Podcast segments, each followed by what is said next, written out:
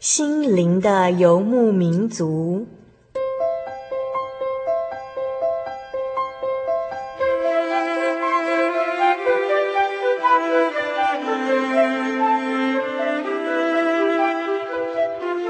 在这个谁都不管谁的后现代社会里，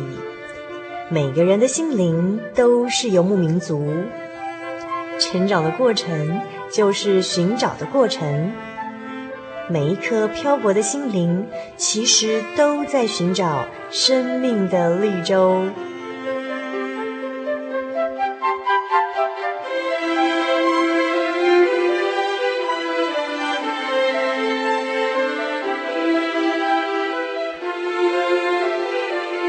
本节目由真耶稣教会台湾总会制作，欢迎收听。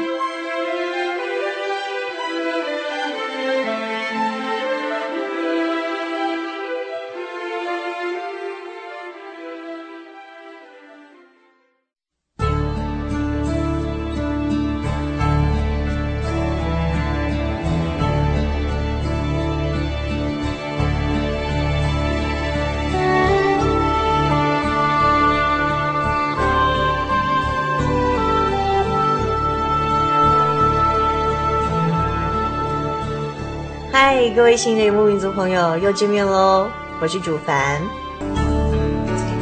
在节目的一开始，主凡跟大家分享一个我在《心灵驿站》这本书里头看到的一个感人的小故事。嗯，有一个人叫做乔治·穆勒，他是一个凭信心仰望神供应的人。他成立的孤儿院里头总共有两千名的孤儿。有一天晚上呢，负责伙食的弟兄啊，很忧心地告诉他说。哎呀，怎么办？明天早上啊，没有一点食物可以吃了耶。结果呢，穆勒就请这位弟兄和他一起跪下来祷告。隔天的早晨，虽然没有早餐，他仍然吩咐人将所有的餐具摆好，孩子们都一一的就坐，大家也一起做了谢饭祷告。就在这个时候，门铃响了。有一家面包店呢，因为呢他们的服务的一一间工厂临时大罢工，那老板不晓得要如何处理这些已经做好的面包，就差人整车的送到孤儿院来。又过了不久，又有人来按门铃了。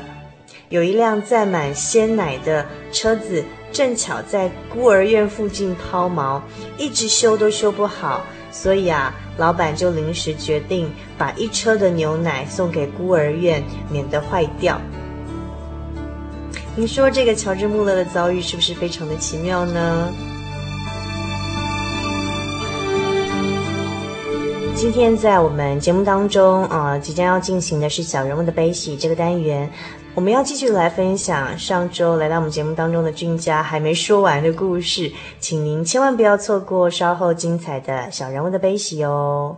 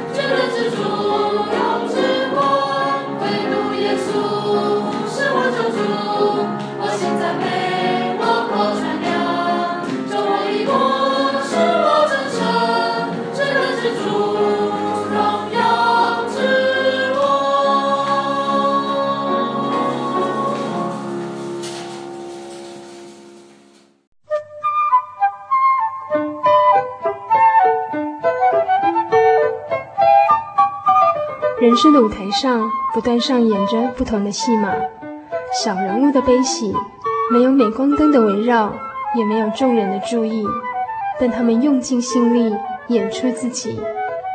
或许您将在他们的生命故事里头看到自己。小人物的悲喜。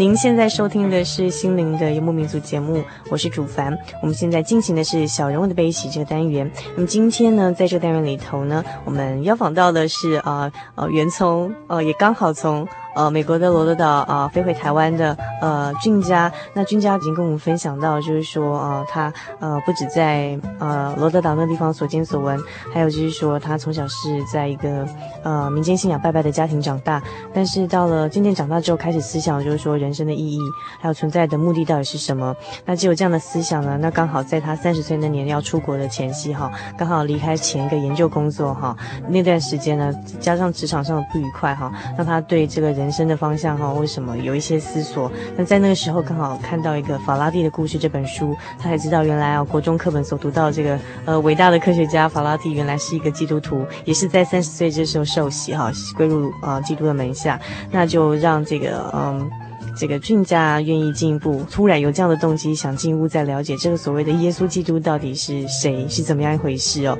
那这个这个法拉第所信仰的这个神到底是谁的？我觉得。就像前面我讲的说，是一个一本书，事实上它是一个非常就是微小的一个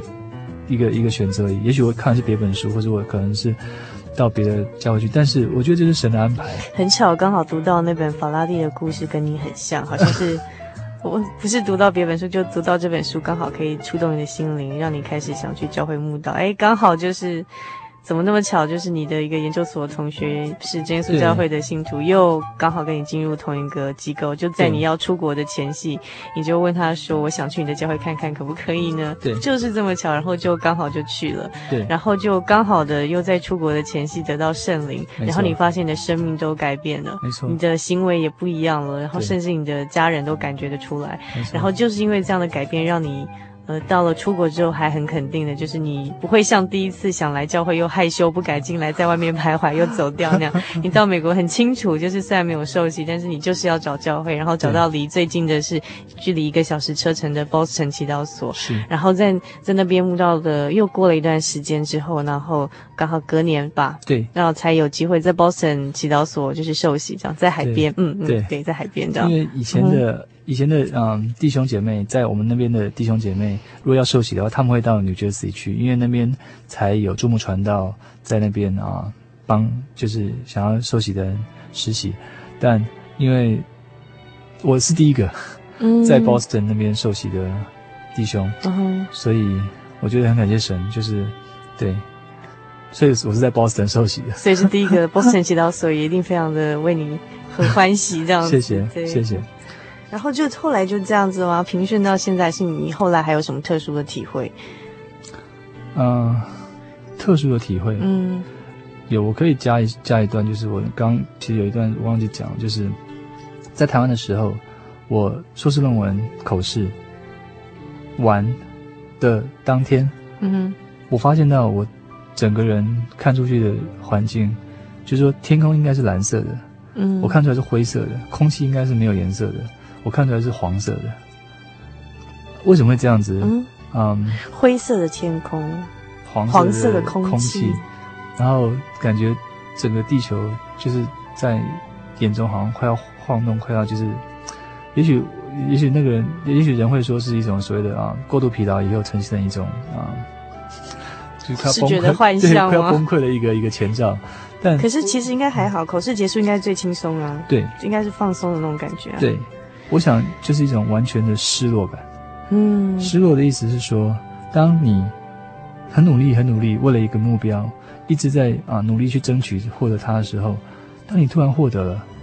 你目标达到了，你会产生一种失落，因为你的目标达到了以后，你下一个目标在哪里？你不知道。嗯哼。而在我的之前的这个信主前的这个生命里面，我自己常常在为那个目标在追寻。譬如说，我要为了这个人，或者为了这件事情，我要完成它，我要做得好，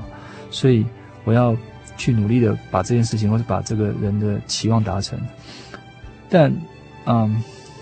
就说一件事情做好，你可能会获得奖奖励，不管是口德，或是财物，或金钱上。但那些东西都是有形的，嗯、而且人的赞美是一种。是一种世世俗的东西，嗯、所以你也许今天获得赞美，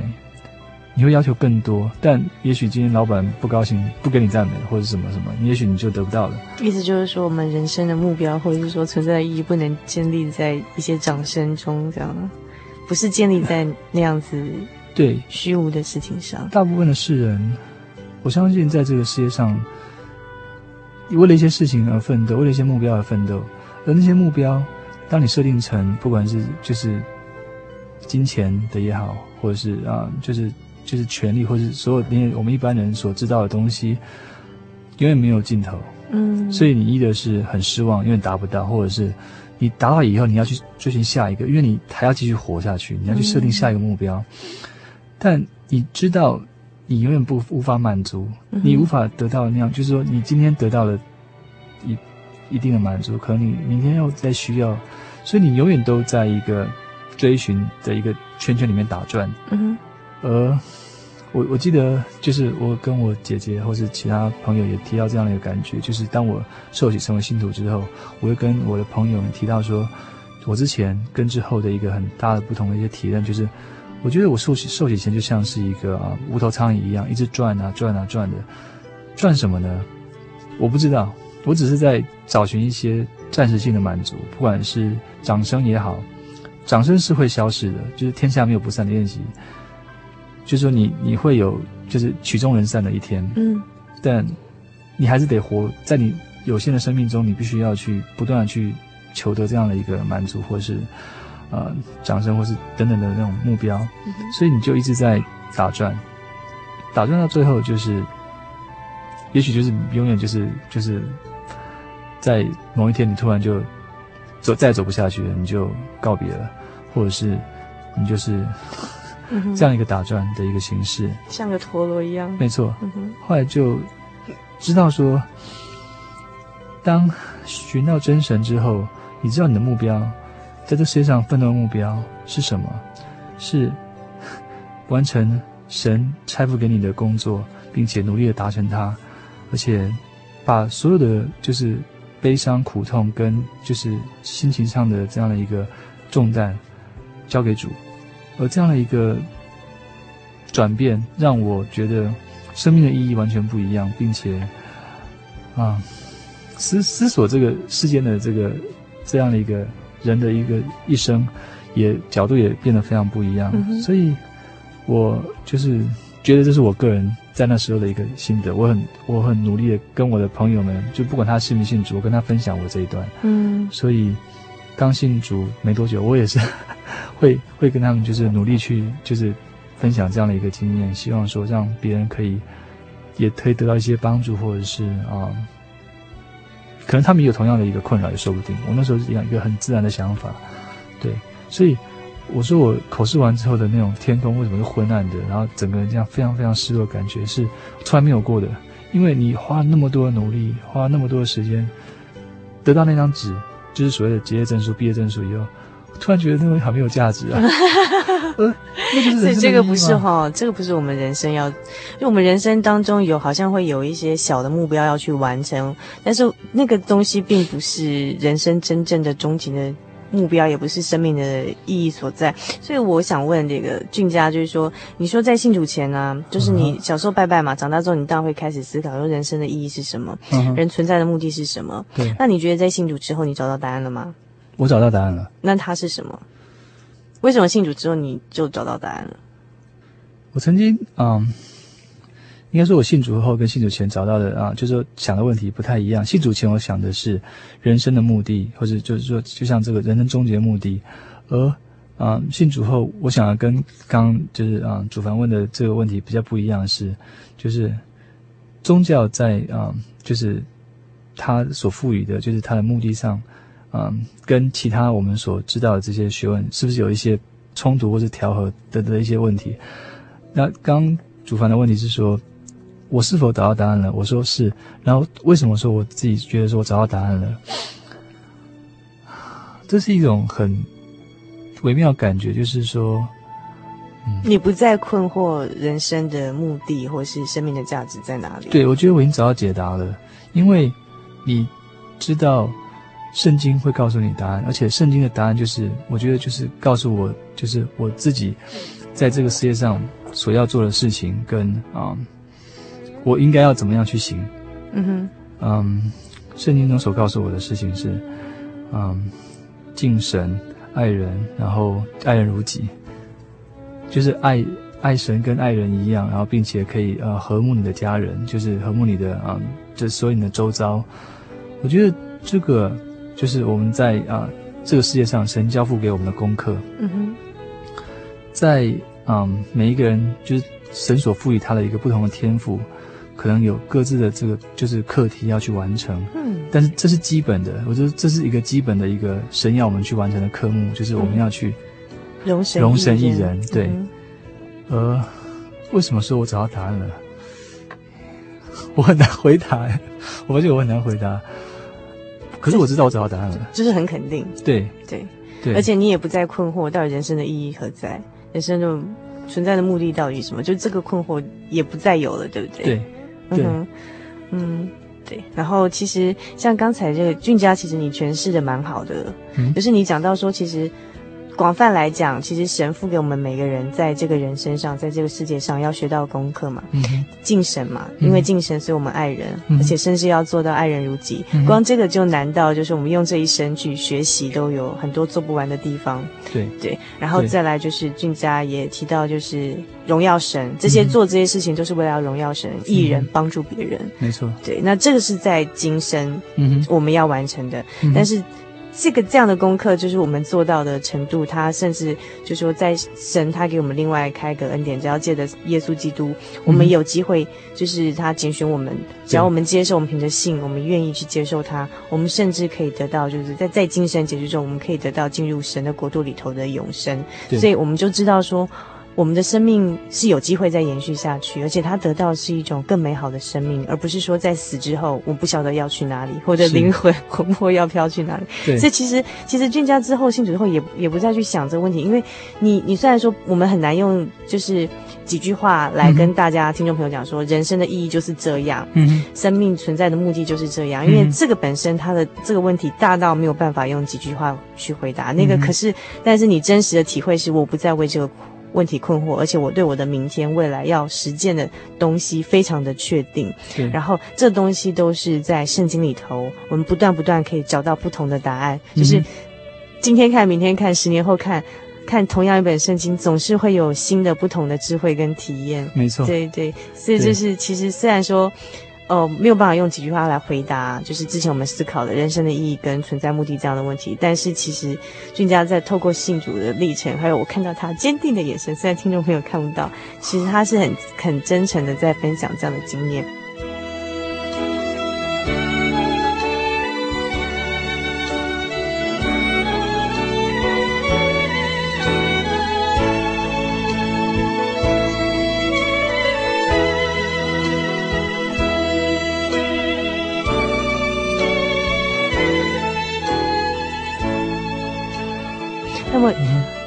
在这问一个问题，就是因为，当你也是一个知识分子喽，对不对？我们做，尤其是从事科学啊、学术研究啊，嗯，有人会认为说，呃，科学是反反反信仰的，嗯，就甚至说，你一个真的有知识，就是有知识的、有智慧的知识分子呢，嗯，怎么还会去相信什么宗教或神呢？嗯，对对对，关于这个问题，你的回答是什么呢？法拉第也被过被问过这个问题。嗯哼哼。我想他被人家问这样问题是很自然的，嗯嗯、因为因为一般人会有会有这样的一个啊先入为主的观念，实际上我们有太多太多先入为主的观念，而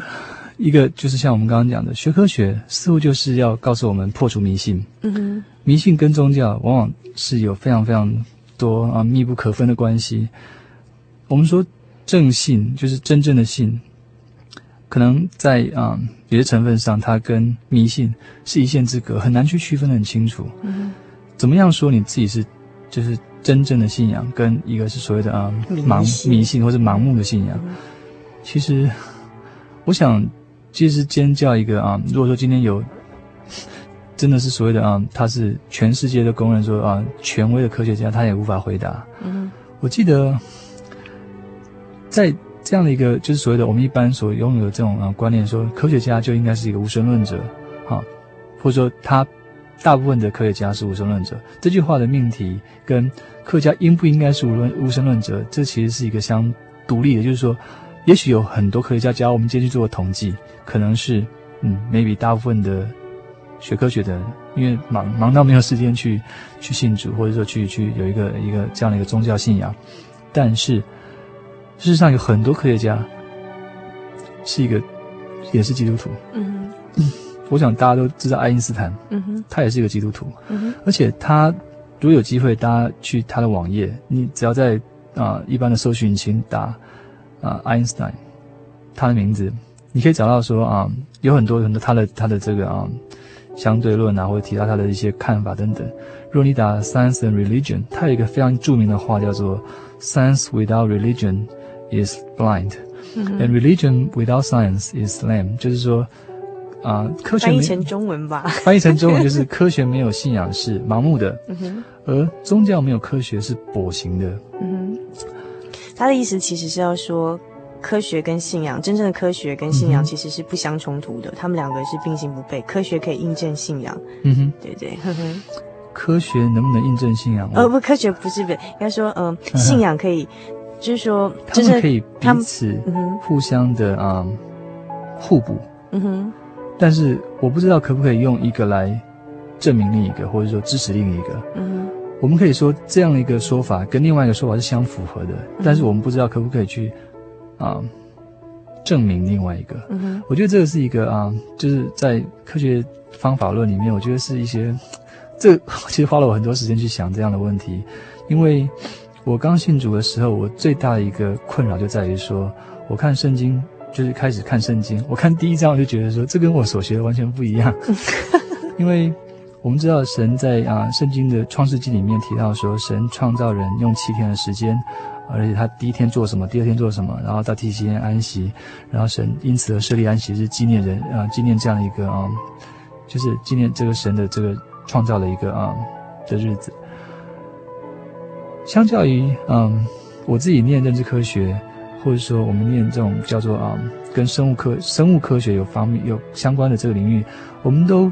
必须要念达尔文的著作，而达尔文的一个想法。事实上，达尔文这个人，他本身也是非常虔诚的基督徒。早期，他到最后，他对于神的一个观念是一个非常 puzzle，非常非常非常，非常困惑。困惑对，非常，他知道说他的东西明显的跟那时候教会所流行的看法相抵触，因为他所主张这种演化的天择观念，跟嗯神的创造就是一个直接的一个嗯，就是不不不会不能够互容，不能够互相存在。所以他那时候选择把他的著作就是压到说，嗯，别人快要发表了，他才发表，因为他知道他这个东西如果发表出来，他可能马上就要被 审判或者被火烧死等等。但是现在我们在啊、这个当代这个环境下，我们所看到的很多就是啊、我们所大家所习以为常的这些科技背后。的那些科学的一些定理或者事实啊，就是所谓的啊科学的一些基本的这种的观念背后，其实啊演化的观念无所不在，因为人其实就是一个最好的例子。我们是适应这个环境的，所以人跟环境的互动就是一直在变，因为环境在变，所以人也在变。嗯，譬如说。为什么现代的人有那么多啊、呃、胃溃疡、高血压，或者是这些所谓的这种文明病？是因为文明病的意思就是说，我们之前没有这么多的文明，嗯哼，所以会有那么多的啊、呃，就是我们之前的的的身体，并不是拿来，就是说我们的身，我们之前的身体，就是十十呃一两千年的我们人类的这个身体，是不会有这么多的啊、呃、压力，或者是这种啊、呃、这种烦躁，或者是工作忙碌等等，所以。我要讲的重点就是说，就是所谓的啊、嗯，演化的这种所谓的啊、嗯，你传给下一代的这个基因里面有一些你针对你这个环境所做的适应的这样一个观念，事实上是我我个人认为是不证自明的。OK，现在问题是说，如果要怎么样去跟调和这个啊，你跟就是跟圣经里面所念的这样的一个观念来做一个比较的话，我觉得是嗯，在某个程度上，你必须要去嗯，换一些角度来解释圣经的道理，或者说从一些角度来看待这个圣经的教导，因为我们知道在新约里面，我们可以用一些很简短的话来来来来来含瓜神的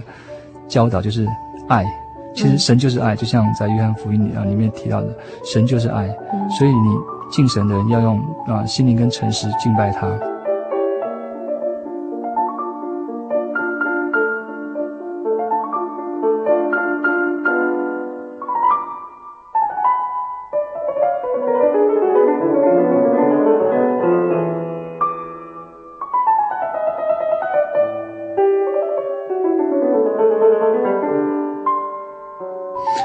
神就是爱的这样的一个道理，事实上跟演化的道理是相通的。因为，嗯，神让这个创造的这这这个万物，不管是人或是猴子、猩猩，各式各样的东西都好，拥有在这个环境上，在这个环境它所对适应的能力，嗯、事实上是我觉得是神给人一个很大的礼物。因为如果没有这样的能力的话，我相信我们可能早在啊。嗯现在这个时候，大概大部分的人都得胃溃疡了，或者说都已经不能够就是适应这样的一个紧张的生活形态。嗯哼，就因为这样紧张生活，可能很多人大家都已经死掉这样，就是因为有适应力，所以有些人可以。对，嗯哼。而这样的一个看法，事实上跟神在创造的，就是主耶稣讲说，还没有我们之前就已经有了神，就已经神就已经存在了，还没有那些啊施洗约翰或者是各式各样的人就已经有了神，就已经有有了主耶稣基督。啊，亚伯拉罕等等之前，而这样的一个观念，就是爱这个观念，已经一直都根深蒂固在我们人的的心灵里面。就是当我们成长之后，我们自然呢就已经被赋予了这样的一个爱。这个观念其实是不会跟任何一个啊科学理论相相相抵触的。而且，我个人认为说，在某个程度上啊，科学跟宗教这两样的一个啊东西是，我我不应该说是平行线，可是他们很少有。抵触的时候，嗯，因为就我比较啊、呃、所了解的，就是认识科学来说，他所在做的活动不是在于说是一个啊证明某一件事情，这是我在当啊助教，在当就是说改学生的考卷，我觉得最大的一个学生最容易犯的一个，就是说一个算错误吧，就是说学生会说某个某个研究、某个某个资料或者某个。证明了什么什么东西的存在，证明了什么什么东西的正确性。事实上，科学活动大部分事情是在否证，是在说某一个理论是错的，某个理论的说法在这边是不被支持的。因为科学的前进是靠否证，就是说不是说今天啊、某个人提出一个非常非常就是伟大理论，然后这个理论就永远都正确。事实上，即使是牛顿，即使是爱因斯坦的理论，也都后来都被修正。我们不是说是推翻，可是我们事实上是在一直朝向一个完美的一个目标前进。但我们一直是借由所谓的啊、把不完美的地方去掉，或者把不完备的地方去掉。但是我们是不是找到真理了呢？我不知道。而且科学有没有办法找到真理？我不应该说科学是一个寻找真理的历程。虽然大家都很多在做科学的人都认为科学是找寻真理的啊。唯一或者最有效办法，但我个人不知道我是不是完全认同这样的说法，说科学是寻找真理的方法，或者最最佳的方法。因为，嗯，真理，我所知道的真理在圣经里面。我我曾经花时间去想说，嗯，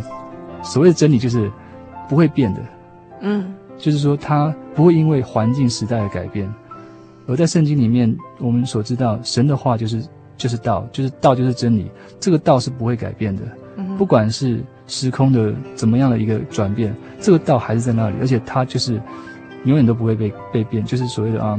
这个天地将要毁灭，我的话却不会废去。科学不是，神所说的，对，这是神所说的。科学所找寻的真理，它有这样一个行行思活动，他想要去找寻这样的东西，但是他从来没有，而且我想未来也不会有一个这样的一个境界发生，说他宣称找到了真理，因为真理已经在那里了，就是在圣经里面，嗯，而我们人类所一直找找寻的是一个物质世界，就是神所创造这个物质世界，我们所看得到摸得着这个世界的一些规律，嗯，而这些规律事实上跟真理是不一样的，嗯，因为它会变。所谓的嗯，意思就是说，就像你讲，就是说，不管是就算即便是牛顿的理论，或者是爱因斯坦的理论，它还是后来还是有在修正的空间嘛？对。对，就是意思就是说，人类的科学不管再怎么发展，没有人可以提出一个是完全完美的真理的理论，不可能，没有人。也未来也不可能有人，所以它一定是有在修正的空间。而真正的真理在哪里呢？俊佳告诉我们说，真正的真理就已经已经在圣经里头了，这样子，嗯、对。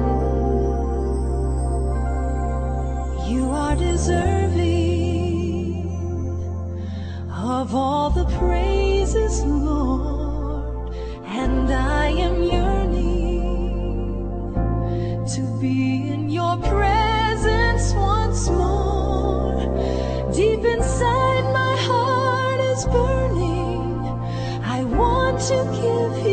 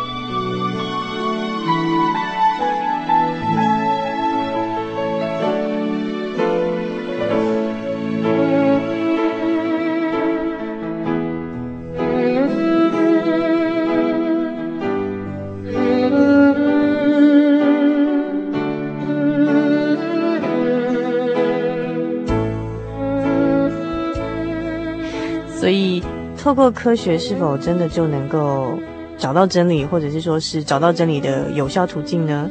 那刚刚俊佳的意思当然是给我们一个问号啊。我我不是完全的信服这一套，而且我越越在这个领域，或者说在就是在你自己研究的领域其中里，我越感觉到的时候，其实我的问号越来越。越持续，就是你如果假设如果说你今天从来没有认识神，嗯、或是你从来不读这本圣经，嗯、然后你今天就是你专门就是在从事做做学术研究的工作嘛，其实你觉得在越研究下去，如果要做研究做科学研究就可以发现真理，你觉得问号是会越来越多的。对，而我相信这样的看法，事实上，我我没有做过调查，可是我相信。从事科学的越深的人，越会有这样的问号。嗯，我我相信应该是存在于很多人的心中，从事科学家的，就是科学家的心中。因为我我我个人认为说，像刚刚前面那些那些，就是所谓的啊，先入为主的观念，科学家可能会觉得自己很伟大，他在创造，他在他在啊定义世界，他在告诉人们说什么样是最好的。嗯，真正看到的科学家，就是我们所以为的像法拉第这样的人，事实上是真正伟大的科学家。对，真正伟大的人，像像我们刚刚对提到爱啊法拉第或是爱因斯坦的人，他们是很谦虚的，他们知道他们的东西有它的局限性，嗯，而且他们知道什么东西是真理，那个东真理是应该被就是被紧紧的抓住的。嗯，就像爱因斯坦说的，嗯，呃，科学如果没有信仰是盲目的。是，嗯哼，我以前曾经。花很多时间去了解第二句宗教。我我一开始刚信主的时候，也是就像我们，就像我现在是两岁多的，在在主里面的年纪一样，很幼小的时候，我也会去想一些很天真的题目，像是说，嗯，我学科学已经学了十十年以上了，啊，我可以认同宗教如果没有科学，会变成会变成掰咖，会变成跛跛行，会变跛脚。但是为什么科学要有宗教呢？我比较不能够认同这一点。我刚好跟你相反。我相信科学没有信仰是盲目的，但是为什么宗教要有宗教必须要有科学？科学你告诉我你的看法好了。嗯、呃，科学没有信仰一定是盲目的。嗯哼，因为科学，如果你自以为就是追求科学过程，就是是追求真理的一个过程，或是你以为说你将来一定可以找到真理，或是接近真理，那是不可能的。嗯哼，因为。科学是理性的，嗯，但是我们不能否认人类的非理性经验，嗯，而这个非理性经验是我们的，譬如说人类的灵魂，嗯、你没有办法解释你的灵魂经验、嗯，你的情绪经验，嗯，还有你的灵魂，哎、嗯，你的灵魂从哪里来写给你、嗯，你要往哪里去？科学不可能给你这个答案，无法。所以他如果科学没有信仰，他透过科学想要追求真理，那是盲目的，因为真理就在圣经里头。但是我不能理解为什么信仰没有。科学是跛脚的，因为，呃，两千年前、三千年前的那时候的古圣徒，那时候当然没有今天的科学，嗯，但是他们一样找到了真理，是这样。OK，重点在于说，你你提到的说你的看法来解释为什么，嗯，科学应该要有信仰的搭配，那你比较不能想象到，嗯，为什么是信仰也要有科学的搭配？我个人的角度，为什么一开始就会很能够认同这句话，就是你所不能够。理解了，是因为我从我从我之前在信主前的一个嗯、呃、经验，我就知道说有非常非常多的伪科学，非常非常多的宗教活动借由科学披上科学的外衣来进行招摇撞骗，嗯哼，很多，嗯哼，而我们在我以前也听过有曾经有这样的一些啊。就是说，借由说，OK，在某个地方有人发现到说，像是啊、嗯、摩西渡红海的这种遗迹啊证据，然后来借由来支持说，哦，我们的这个啊强化我们的这个这个圣经的这个描述的正确性等等等等这样的一个说法，这是一个例子。但是啊，比较多就是在别的教会或者别的这种基督教界或者宗教界，类似这样的一种所谓的啊。披上科学的外衣来进行传教的活动非常非常多。在美国，美国宗教活动的那个发的经费或者那个钱是非常非常大的大的一个数目，因为，因为因为就是就是事实上就是非常非常大的一个一个一个数目。而这里面有多少的那个活动是借由说一个号称他可能就是有一个什么水晶石可以帮助什么，可以治愈什么，可以或者说有一种。就是借由，总之有太多太多这样的一种啊似是而非的的一种说法来来，就是蒙蔽这个世人，或者说来告诉你说哦，这个东西是是真理，或者你要相信它。就像主耶稣也曾经警告过我们啊，就是说在末世的时候会有非常非常多的假使徒，就是说耶稣在这里，耶稣在那里这样的一个情况一样。嗯。而我个人认为，科学可以帮我们分辨这些活动的真假。嗯，而在很多时候，科学的确很有用，啊、嗯，事实上我们在正在享受它的它的它的贡献，所以我们有现代科技，我们有很多嗯，就是我们以前生活的的古人没有这样的一个便利，或者说这样的一些想象到的一些像是科技成就，这些背后的这个理论基础是在于科学的一些简单的一些理论或是定律等等，嗯、所以。我觉得就就实用性上，它它的确有它的用处，而且可能在可预见的未来，它可能也是唯一一个可以帮助人类或者说使人类的生活在物质上可以更加的方便，或者有效率，或是我们所谓的物质文明，嗯，它可能会改变我们的生活面貌，可能会让我们就是。但这一点我是存疑的，因为科技文明同时也带来了很多以前所没有的问题。对，这是我所提到的物质文明，它的啊，它的啊。效用就是它的确让我们的联络变得很方便，比如说像网络、网际网络，但它有很多副作用或者它的这个负面效果。嗯，这个我不否认。可是我的意思是说，科技它背后的这个科学的这样的一个活动，事实上这也是神给我们的一个啊很自然的一种，我觉得这也是神给我们的一个礼物。就是说，为什么神要创造人成为一个非常呃很多面的两面体，就是有理性的一面，也有感性的一面，嗯，有神性的一面，也有非常非常就是。理性的一面，嗯嗯嗯，这些答案只有神知道。嗯、可是我们在其中的人，只能够去去领略、去去去存想，说神让我们在这个世界上的一个目的吧，就是我们拥有这么这么复杂的，或者这样的一个多面向，然后却 对啊，要找寻一个安身立命之道。嗯，安身立命之道。我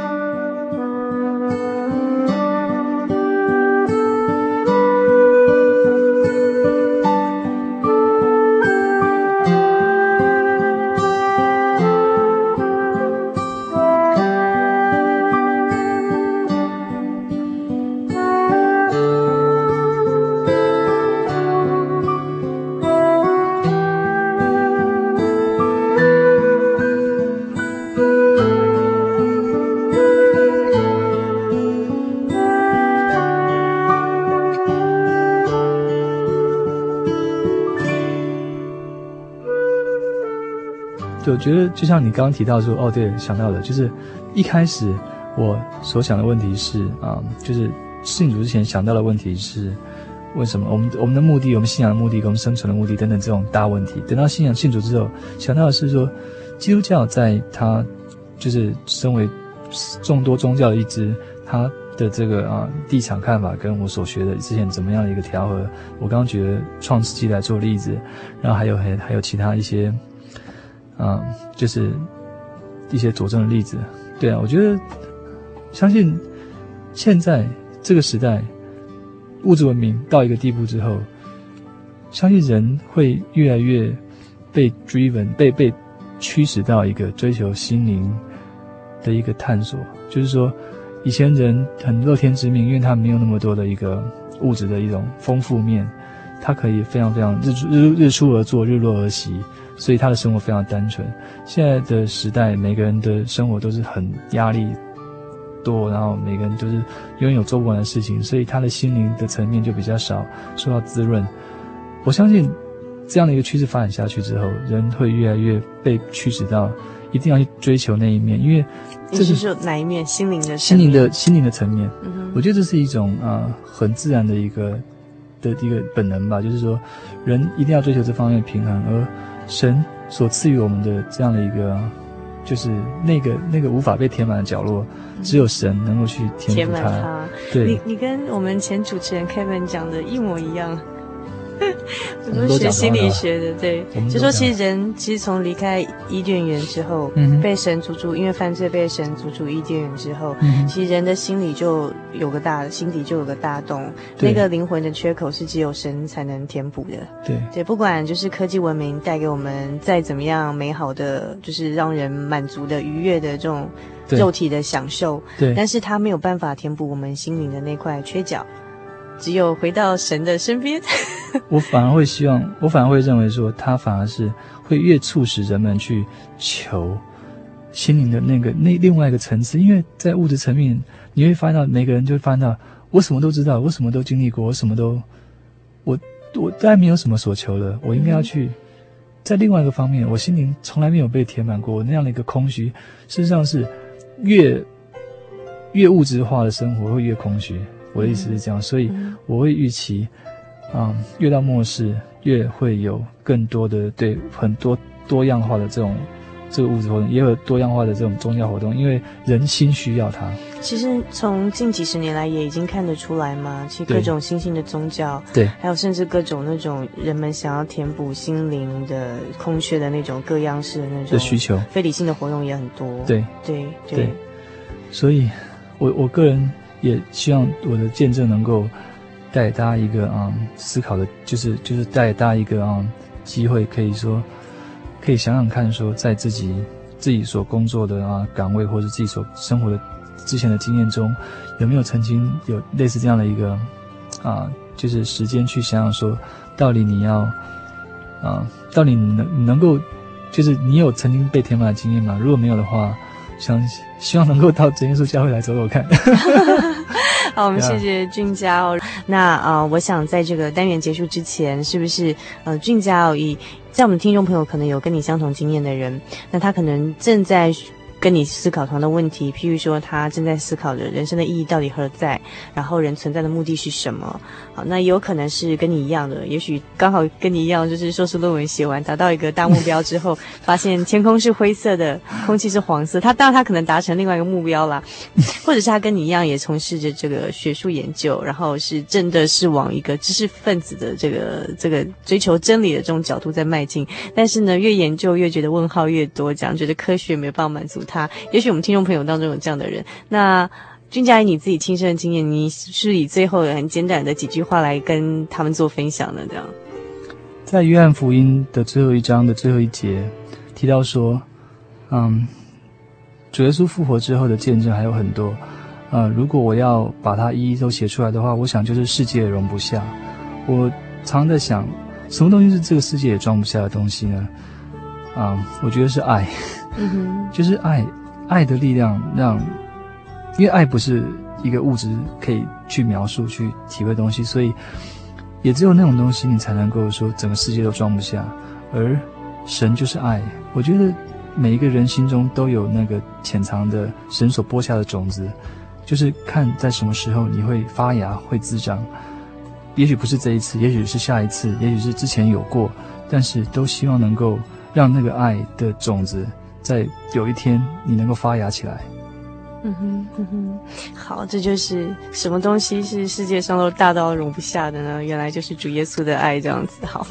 那呃。我们今天非常谢谢俊佳跟我们的分享。我们希望将来有机会，当俊佳就是下次再从美国回来的时候，有更多那边的见证带回来，让我们台湾的听众朋友，还有就是透过网络上的其他地方、全球的听众朋友都能听到呃主耶稣在你以及你周遭朋友呃身上的美好的见证。谢谢。嗯，那当然啊，俊佳的。家人还没信主哈，我们也希望说，在我们的听众朋友当中呢，我们一起来为呃俊佳的家人祷告，希望就是说他们都可以一起啊来跟我们的听众朋友来享受这样在主耶稣里头美好的恩典。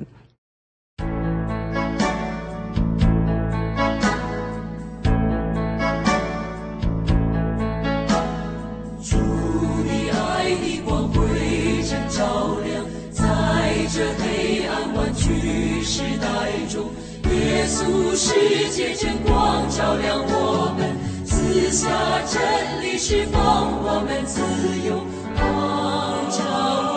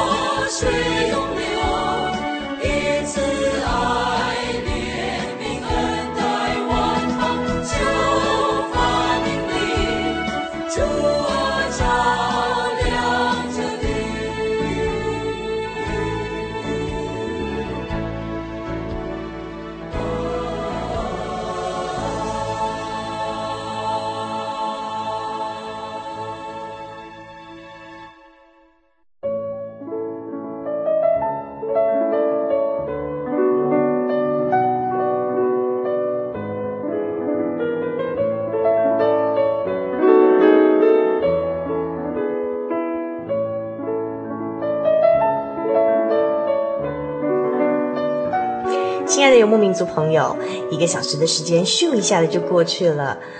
最后，主凡要和您共勉的圣经经节是诗篇第一百二十一篇第一节、第二节：“我要向山举目，我的帮助从何而来？我的帮助从造天地的耶和华而来。”祝您今晚有个好梦，我们下个星期再见喽。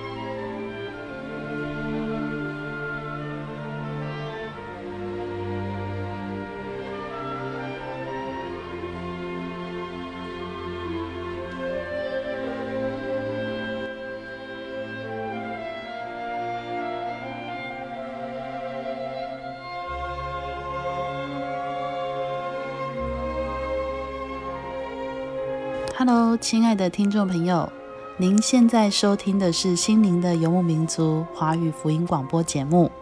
本节目由真耶稣教会制作。如果您对真耶稣教会想进一步了解，欢迎您来电与我们联系。我们的电话是四零八七七一八一七八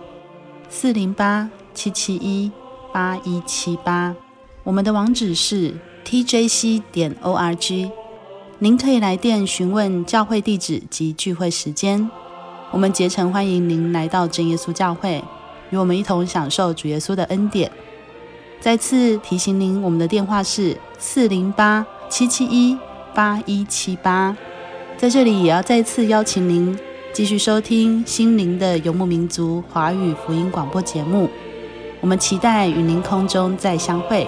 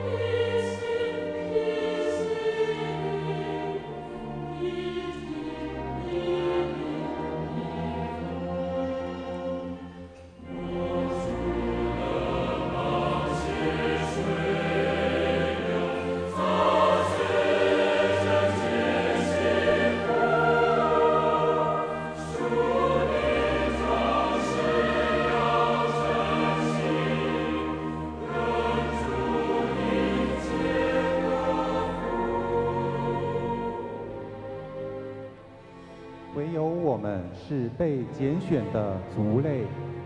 是有君尊的祭司，是圣洁的国度，是属你的子民，要叫我们宣扬那召我们出黑暗入奇妙光明者的美德。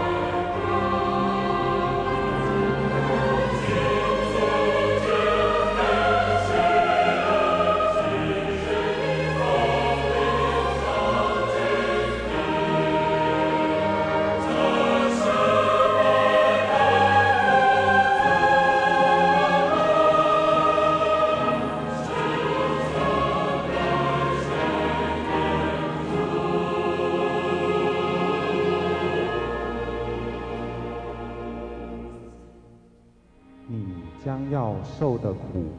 你不用怕。魔鬼要把你们中间几个人下在监里，叫你们被试炼，你们必受患难十日。你务要至死忠心，我就赐给你那生命的冠冕。